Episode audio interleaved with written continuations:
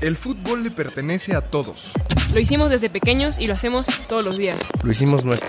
Más allá de los meses y los cristianos, Las historias que nos marcan suceden aquí. Aquí en el llano. todos los lunes, una nueva historia. Porque el fútbol es una escuela de vida. Apuntes de Aragona presenta Historias del Llano.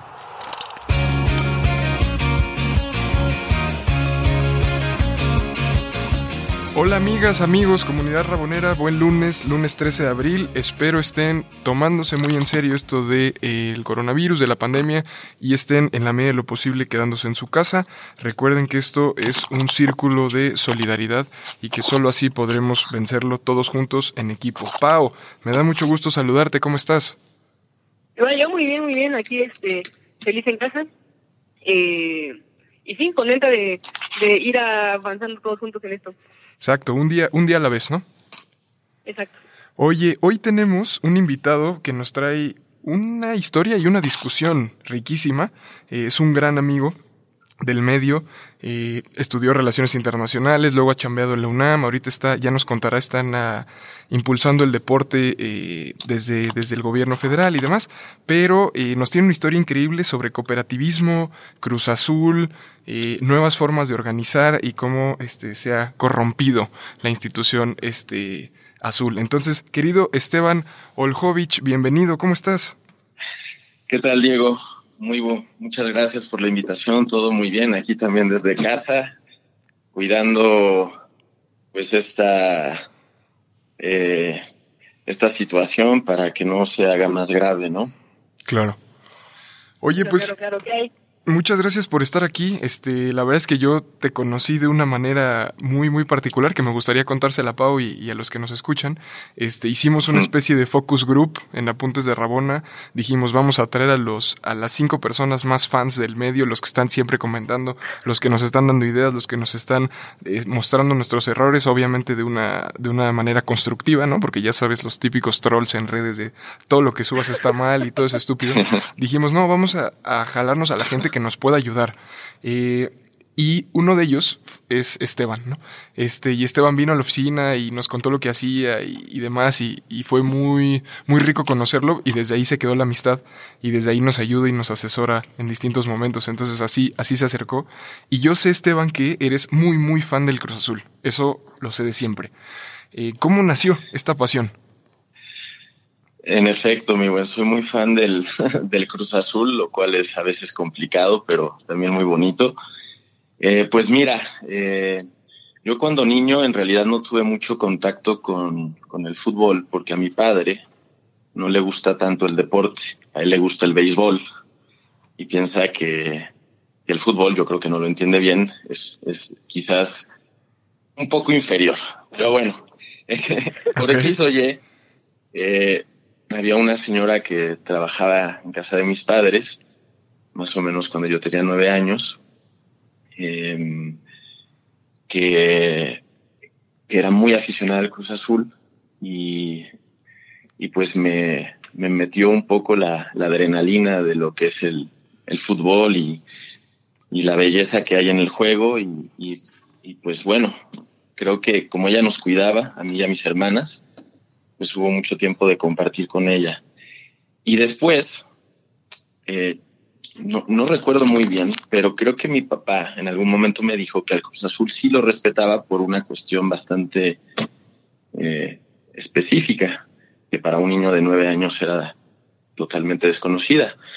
Eh, y era que Cruz Azul era una cooperativa. En ese momento lo que yo entendía eh, era que una, una cooperativa era una, un grupo de personas que se reunían para sumar esfuerzos y, trabajar de manera solidaria para sacar adelante en equipo una causa, ¿no? Un proyecto. Entonces, digo, yo como niño supongo que nada más tuve las nociones primigenias de lo que es esa, esa manera de organizar eh, a las personas, pero pues ahí pude conciliar esa parte con mi padre y pues la uní con la parte más de aficionado que, que dio esta señora que trabajaba en casa de mis padres. Y bueno, de ahí eh, empecé a, a, ver los partidos. el primer recuerdo que tengo es, esa que, es aquella final con Pachuca. Pachuca estaba muy cerca de cumplir 100 años sin haber sido campeón. Y bueno, el famoso gol de oro en, el Estadio Azul. Eh, pero en su momento me acuerdo, en esa temporada fui, mi papá no sé por qué me llevó, por un amigo que le iba al Necaxa y creo que le gustó la idea de salir con su amigo y, conmigo fuimos a, a ver eh, los cuartos de final de ese torneo contra Necaxa en el Estadio Azul. Eh, y pues recuerdo que había muy buenos jugadores, ¿no? Del lado del Necaxa, pues Aguinaga y todos los, los grandes de ese gran equipo de los 90. Y en Cruz Azul estaba, por ejemplo, Diego Latorre, que era un gran jugador que, que dejó huella, aunque estuvo poco tiempo en el equipo. Y bueno, eh, de ahí pues fue muy pronto después de esa final con Pachuca que pues dolió y ahí yo quizás experimenté por primera vez lo que es el dolor en el, en, el, en este bello deporte. Y, y, poco después, pues llegó la, la, final de la Libertadores en 2001. No, qué que también, sí, magnífico, ¿no? Además, eh, regresar al, al, al, Estadio Azteca para las fases, las últimas tres eh, fases de, del torneo y, y, ver el estado, estadio lleno y entonces empezar a escuchar de las glorias en los años 70, ¿no? Y ver esas imágenes eh, y entender lo que era Cruz Azul, ¿no? Que puede llenar el estadio más grande en aquel momento del mundo, ¿no? Y, y pues bueno, un gran equipo con las incorporaciones de Cardoso, ¿no? Y la incorporación de Cardoso, Valencia en un gran momento, Galdames, gran gran chileno. Eh, el conejo. Pues el, conejo, ni hablar, que también, por cierto, se convirtió en mi ídolo. el conejo era, era mi ídolo. También por ese tiempo, poco después de, esa final, yo en, la escuela em, logré para un, una clase conseguir una entrevista con el Conejo Pérez en, la Noria. Entonces eso también ayudó a que yo eh, consolidar a mi afición. Ahí debo destacar, mi papá, siendo cooperativista, logró conseguir ese contacto con, con la cooperativa, con gente de la cooperativa, y muy amablemente nos recibieron a mí ya a, cuatro amigos más, entre los cuales, por, ese, eh, por cierto, estaba el Charalo Rantia, que hoy juega ah, en Santos. Ah, sí. Sí, pero pasó por Puebla, pasó por Pumas, pasó por... Sí. Oye, y, ajá y pues así fue, y ya en esa ocasión creo que fue el momento en que poco antes de que corrieran a todos eh, por los malos resultados, no sé si recuerdan esa parte, pero bueno, antes de que les, les corrieran estaba el Loco Abreu, estaba Palencia, estaba Piñeiro, también parte del equipo subcampeón en las Libertadores, en fin, pues por ahí empezó la afición. Oye Esteban, a mí me, me gustaría preguntarte este, justo esta, este momento que nos cuentas que me lo imagino muy lindo, tú yendo con tu papá y diciéndole, oye, le voy a este equipo y tu papá volteando diciendo, a ver, es que este es un equipo cooperativista y esta idea a mí me gusta. Eh, ¿Cómo entender eh, la idea de cooperativismo? Eh, ¿Por qué le hizo sentido a tu papá? ¿Y por qué hace sentido hoy todavía? O sea, Explícanos un poco esta ideología política que quizá se usa con mucha frecuencia el concepto, pero se tiene poco claro.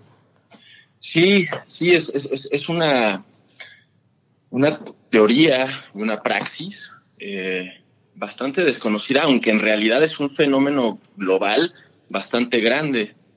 Em, nada más para darse una idea, bueno, en México tenemos Pascual, ¿no? Y tenemos Cruz Azul, pero en el mundo se supone que más o menos 12% de la población pertenece a una cooperativa y, generan el 10% de los empleos en el mundo. Entonces es algo bastante grande. Ahora bien, em, ¿en qué consiste la idea básica de una cooperativa? Para mí es una organización social con actividades económicas donde se procura el bienestar individual y colectivo mediante la solidaridad, el apoyo mutuo y este tipo de valores que apelan más al, trabajo comunitario, al trabajo eh, en equipo. Es em, ayuda mutua, esfuerzo propio, un poco al mismo nivel, ¿no? Eh, a diferencia de una sociedad anónima, em, que es más bien una organización de tipo económico con algunas actividades sociales. Em, y pues bueno, mi padre, que estudió en, la Unión Soviética, vivió nueve años y además le tocaron los mejores años del régimen soviético, la década de los 60, ya había muerto Stalin, entonces había más libertades en, lo político y en otros ámbitos, y todavía no empezaban las crisis que vinieron después. Entonces había, había bienestar económico, había muchos recursos y, y pues dieron becas, mi papá se fue con una beca, este, daban grandes servicios de entretenimiento para la, población en general.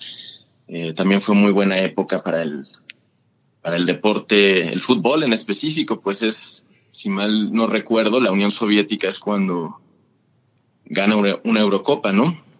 En esa década, justamente. A ver, déjame checar rápido el dato para no fallarles. Sí, la ganó, justo la URSS ganó la primera Eurocopa en 1960 en Francia y la final fue justamente, mira, contra Yugoslavia, otro país mítico. Entonces, eh, mi papá tiene una idea muy romántica de la Unión Soviética y de esas formas de organización social y económica alternativas para el mundo occidental, ¿no? Y lo más cercano, cuando regresa a México, encuentra eso que vivió, es el cooperativismo, que para Lenin, ideólogo de la, de la revolución soviética, era un paso intermedio entre el capitalismo y eh, el socialismo. Entonces, pues, em, pues en ese sentido, por eso mi padre, digamos, vio con buenos ojos a Cruz Azul. Y ahora bien, ¿cómo, ¿cómo yo pienso que, o sea, quizás cuando niño yo no dimensionaba esto, pero conforme crecí y me fui interesando en temas de historia, de política, que son, creo, mis temas, eh, de relaciones internacionales, de sociología, eh, pues sí me preocupé y sí me dio gusto que mi equipo fuera un equipo que coincidía con, con mi conciencia política que comenzaba a desarrollarse evidentemente una conciencia muy influenciada por mi familia, pero yo también ya autónomamente comprobé en, mi vida diaria que, eso es lo que me, que me atraía y me hacía sentir bien y en lo que creía, ¿no? Y pues eh, entonces pues me dio satisfacción como eh, saber que incluso podía ser congruente en mis aficiones deportivas, ¿no? Que pues quizás es, es, es, muy, muy intenso, pero, pero pues a mí particularmente me agradó la idea. Yo lo muy bien, yo como, digo, suena todo muy hermoso y pues es normal, este, supongo que toda persona, incluso en apuntes de Ramona que trato de ver el, fútbol un poquito más allá de la cancha, y se topa con estas ideas tanto de revolución como de más gastar un poco de lo que es la izquierda, y yo te quería preguntar, con esta idea de lo que es una cooperativa y todo lo que nos has platicado, ¿realmente crees que hoy Cruz Azul, en, o sea, sí enarbola idealmente lo que tú concibes como una cooperativa? Eh, pues creo que desafortunadamente eh, cada vez menos. Eh, porque creo que desde la gestión, desde que comenzó la gestión de Billy Álvarez, que es un personaje con muchos claroscuros, se ha un poco separado el equipo de, la cooperativa. Yo no recuerdo, por ejemplo, que hayan llevado al equipo a conocer la planta en Ciudad Cruz Azul, en Jaso Hidalgo, sino hasta hace un par de años con Caixinha y con, con Peláez. Pero antes de eso yo no recuerdo, quizás eh, pues es, porque no, no lo vi, pero según yo, nunca se preocuparon por que los jugadores entendieran la esencia de la institución a la que representan, ¿no? Eh, y que no, es, no se trata nada más de, de, de, jugar en un equipo que te trata muy bien, que te paga tiempo, que te da todas las instalaciones, que te reciben siempre con las manos abiertas. Em, creo que falló mucho Billy Álvarez en transmitir eso que Nacho Treyes, que desafortunadamente se nos acaba de ir, decía que la playera de Cruz Azul pesa como un bulto de cemento. No, es, es, eso se perdió. Y, no culpo a los jugadores, pero sí culpo un poco a la élite que se hizo del, del poder en la, en la cooperativa. Eh, y aunque ha hecho muy bien su labor en términos económicos, porque hoy Cruz Azul es una, una, pues sí, una cooperativa que ya tiene además empresas privadas que le ha permitido abrir plantas en Puebla, en Aguascalientes, además de la de Jaso Hidalgo y la de Lagunas, Oaxaca, que fueron las primeras, y, que pues tiene otras empresas y, y, pues va muy bien, o sea, y, y, la verdad, el cemento Cruz Azul es de lo mejor que hay en México. Eh, y, y pues bueno, ahora, Billy Álvarez, hijo, creo que Billy Álvarez quiso ser eh, futbolista profesional. En ese sentido, creo que entiende muy bien la importancia del equipo. Eh, y es hijo del, de, de su padre, que, mm, perdón que lo diga así, pero su padre fue... Guillermo Álvarez eh, Macías, exactamente. Exactamente. Él fue el gran administrador de la cooperativa que llevó a la, a la empresa cementera eh, a nuevas magnitudes de producción y de éxito, además en una época en que el país estaba construyendo muchas cosas. Y eh, a la par de eso se dio el éxito deportivo. En 1964 Cruz Azul asciende a primera división y es justo también en esos años cuando se abre la, la planta en Lagunas, Oaxaca, por ejemplo. Em, y pues creo que ese señor transmitía muy bien eh, el vínculo entre el espíritu cooperativista, que de nuevo tiene que ver con la ayuda mutua, la solidaridad, además del esfuerzo propio, eh, lo llevó al equipo, lo transmitió muy bien, primero con Raúl Cárdenas, luego con, con Nacho Treyes, y pues por eso Cruz Azul gana en 20 años, si mal no recuerdo, gana siete títulos en 20 años. O sea, ningún equipo de, la era profesional, Chivas se tardó muchísimo en hacer siete títulos. América también se tardó más. Pumas, pues bueno, todavía más. Cruz Azul en 20 años ganó siete títulos. O sea, eso fue inédito. Y después llega una etapa en los 80 donde hay, hay sequías, también hay subcampeonatos. Si mal no recuerdo, hay tres subcampeonatos en la década de los 80. Y en el 88 sube Billy Álvarez y desde que está Billy Álvarez, se ha ganado un solo título. O sea, la gente habla de, hablamos de, de, la última racha negativa, pero antes del campeonato en el 97, Cruz Azul no había sido campeón en 17 años.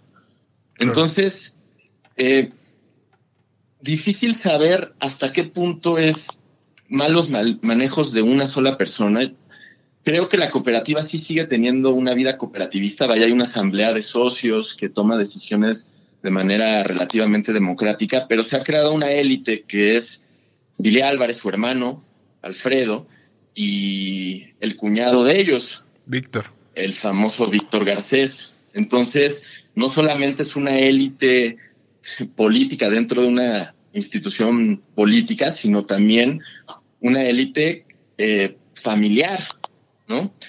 Entonces, pues ahí entra este promotor Carlos Hurtado y todas las teorías y lo cierto es que hay acusaciones de malos manejos en la cooperativa para todas las partes, tanto para el hermano de Billy como para Víctor Garcés y para Billy mismo. Claro.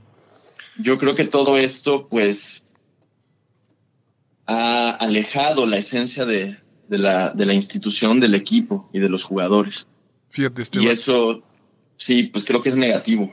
Oye, Esteban, justo ahondando en esta idea de cómo el deporte puede incidir y puede comunicarse con otras formas de, de construir lo social y de hacer política, ¿no? Es decir, eh, mirar unas nuevas formas para, para realizar otros, otra forma de hacer el bien común, ¿no? Eh, Justo ahondando en esto, creo que es muy interesante que nos pudieras contar en qué estás trabajando ahorita, porque si bien no es fútbol, si bien no es fútbol, eh, es un deporte y ahí está el caso, eh, no solo que hablábamos de Cruz Azul eh, en, la, en Jaso, sino también podríamos citar el caso de Sudáfrica, podríamos citar muchísimos casos donde el, el deporte, que no es esencial, no necesariamente es el fútbol, pero puede incidir de manera muy positiva en, pues en la vida, en la vida pública. ¿Qué estás haciendo ahorita? Cuéntanos. Pues mira, después de dos maravillosos años en la UNAM, un poco más, eh, me ofrecieron la oportunidad de eh, integrarme al equipo de la oficina del gobierno federal para promover y desarrollar el béisbol en México. Se llama ProBase.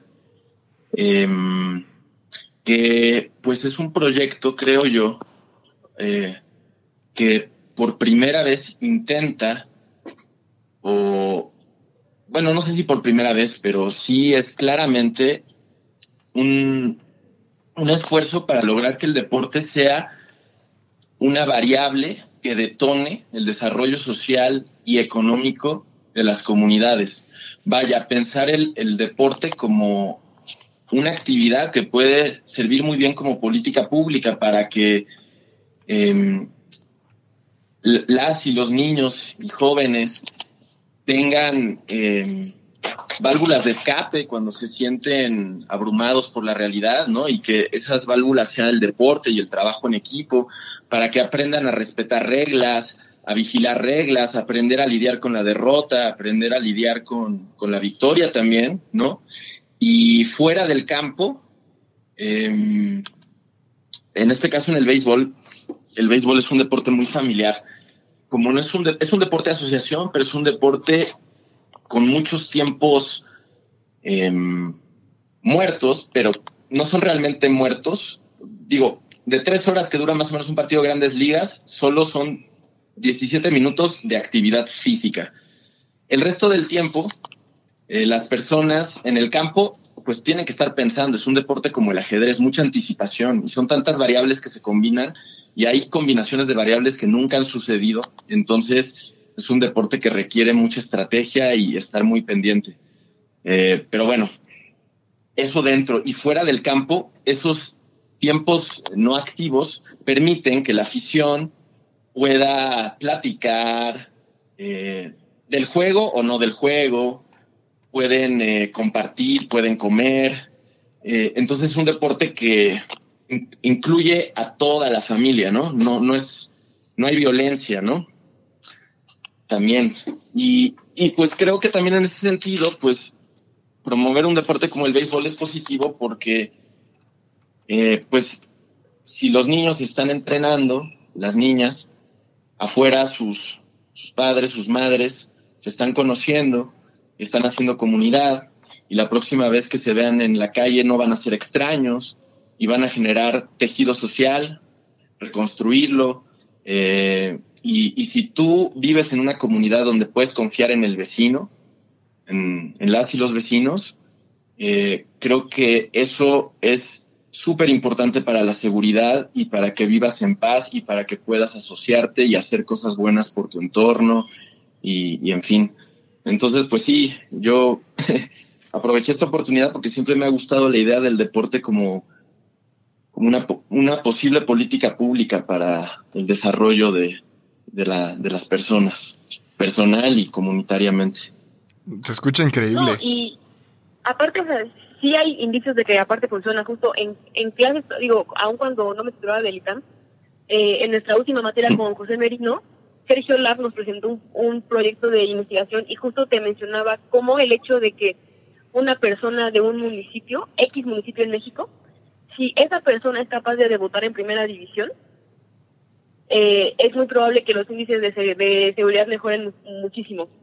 Porque, o sea, aparte de que, o sea, si es posible que justo el deporte sea, o sea, sea un factor aglutinador y creador de comunidad como el que mencionas, en el momento en que alguien de esa comunidad destaca, o sea, justo como que ese municipio ya per se dicen, bueno, acá puede ser fuente de más jugadores. En, o sea, entonces como que sí parece ser que tenga un efecto, ¿sabes? Este, sí. Digamos, de círculo virtuoso en, el cual justo pues la inseguridad baja porque se conocen y entonces ya quieren que más gente de ese mismo lugar, de ese mismo municipio, sea el que sea, pues justo triunfe, ¿no? A través del deporte. Y, sí. Y, el, y pues gotea para para el, para el resto de la gente que vive ahí. Entonces, pues, o sea, no sé, supongo que, o sea, qué padre que pues estás haciendo un proyecto así, ¿sabes? Sí, y qué bueno que me lo compartes, Pau, porque justamente ese tipo de cosas a veces como que uno las tiene pensadas por intuición o uno piensa que deberían ser sentido común, pero pues en realidad no es tan sencillo, ¿no? Y qué bueno que existen personas que han tratado de medirlo, cuantificarlo y hacer trabajo académico, porque sí. Eh, y de hecho el, el, el béisbol en ese sentido también tiene una gran provee muchas oportunidades porque no sé si lo sepan, pero los salarios en las grandes ligas en Estados Unidos creo que son más altos incluso que, que los que tienen los futbolistas más eh, mejor pagados del mundo, ¿no? Entonces, pues también si lo queremos ver en términos más pragmáticos y de economía, pues pues atraer inversión extranjera directa a las comunidades.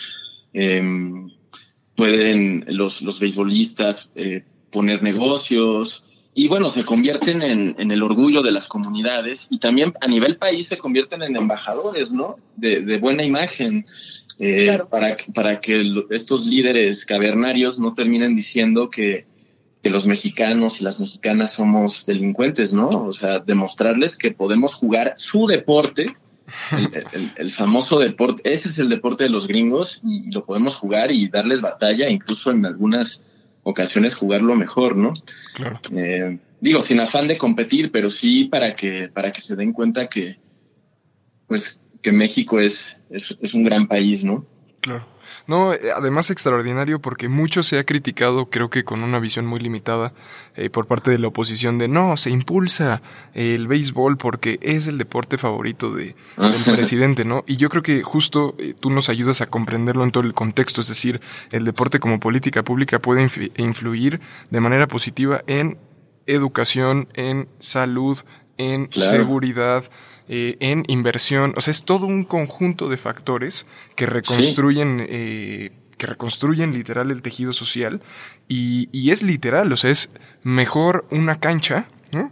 Mejor una cancha y todo lo que puede hacer que nada, llámese cancha de fútbol o llámese cancha de béisbol, eh, o llámese cancha de rugby, ¿no? Claro, con sus particularidades cada uno, pero eh, claro. sin duda, sin duda que puede, eh, me, me, encantó esta idea de, puede ser un motor del desarrollo social, que además el béisbol en específico se juega en muchísimas, es lo, lo que platicábamos tú y yo, ¿no? Se, se juega en muchísimos sí. espacios de la República Mexicana, o sea, de norte a sur. Eh, tú, tú, sí. sabrás, tú sabrás mejor exactamente en dónde, pero sí tiene una cobertura gigante y lamentablemente en los medios de comunicación el fútbol se come la, la agenda. ¿no? Sí, es, es, es, quizás el segundo o tercer deporte de, eh, de, de, conjunto más popular en México. Se juega tanto en Sinaloa, Sonora, Chihuahua, Baja Norte, Baja Sur, pero también si un día estás buscando un cenote perdido en la península de Yucatán, pasas por un buen de pueblos mayas totalmente rurales, donde la gente está jugando béisbol todo el día. Y se juega en Veracruz y se, se juega en el istmo de Tehuantepec y, y, se juega en, en, Puebla y, en fin, un poco se perdió en la Ciudad de México, pero pues ahí también hay que rescatar la historia del béisbol. Eh, pues antes del Chivas América, el clásico nacional, y antes del Pumas Poli, que bueno, eso era en ámbito colegial, el clásico era Tigres Diablos en la Ciudad de México. Y, pues bueno, en fin, pero sí es, es, un deporte, como decías, mil veces darle a las personas un bat, una pelota, unos guantes de, arquero a un fusil. Mil veces también en el ámbito de la cultura darles un instrumento, un violín, una trompeta para, para hacer música que un fusil, ¿no? Y, y bueno, eh, con esta crisis social que llevamos viviendo mucho tiempo, pues también el deporte es es, es también, a lo mejor, pues, digo, eh, la, los niños pueden decir, las niñas, pues voy a ser un, un, un, atleta profesional y quizás ya no van a querer aspirar al, al modelo de vida de un narcotraficante o que claro. pues, en fin, no sé, digo, son cosas difíciles de, de medir de nuevo, pero sí se puede planear, sí se pueden evaluar políticas en ese sentido y, y, y y pues bueno, hay todo un campo que ahí es donde veo el, valor de este proyecto, más allá de que sí, en efecto, es el deporte que le gusta al actual presidente. Pero ojalá pues eso permee también en, pues a nivel municipal, a nivel estatal y pues a nivel federal también, pues la CONADE que, que pues ha sido mal manejada por personajes, hombres y mujeres de, de todos colores, eh, porque se ve más como una plataforma eh, para otros puestos políticos o se ve como un puesto de consolación, ¿no? En, fin. Pues ármate los apuntes de, de qué, del home run, del hit, de la tercera base. No, es cotorreo. Este, no, Esteban, muchas gracias por la charla. La verdad es que salieron muy buenas ideas eh, y qué, qué felicidades por, por la chamba y pues la mejor de las suertes. Me imagino que tampoco es una, una chamba fácil.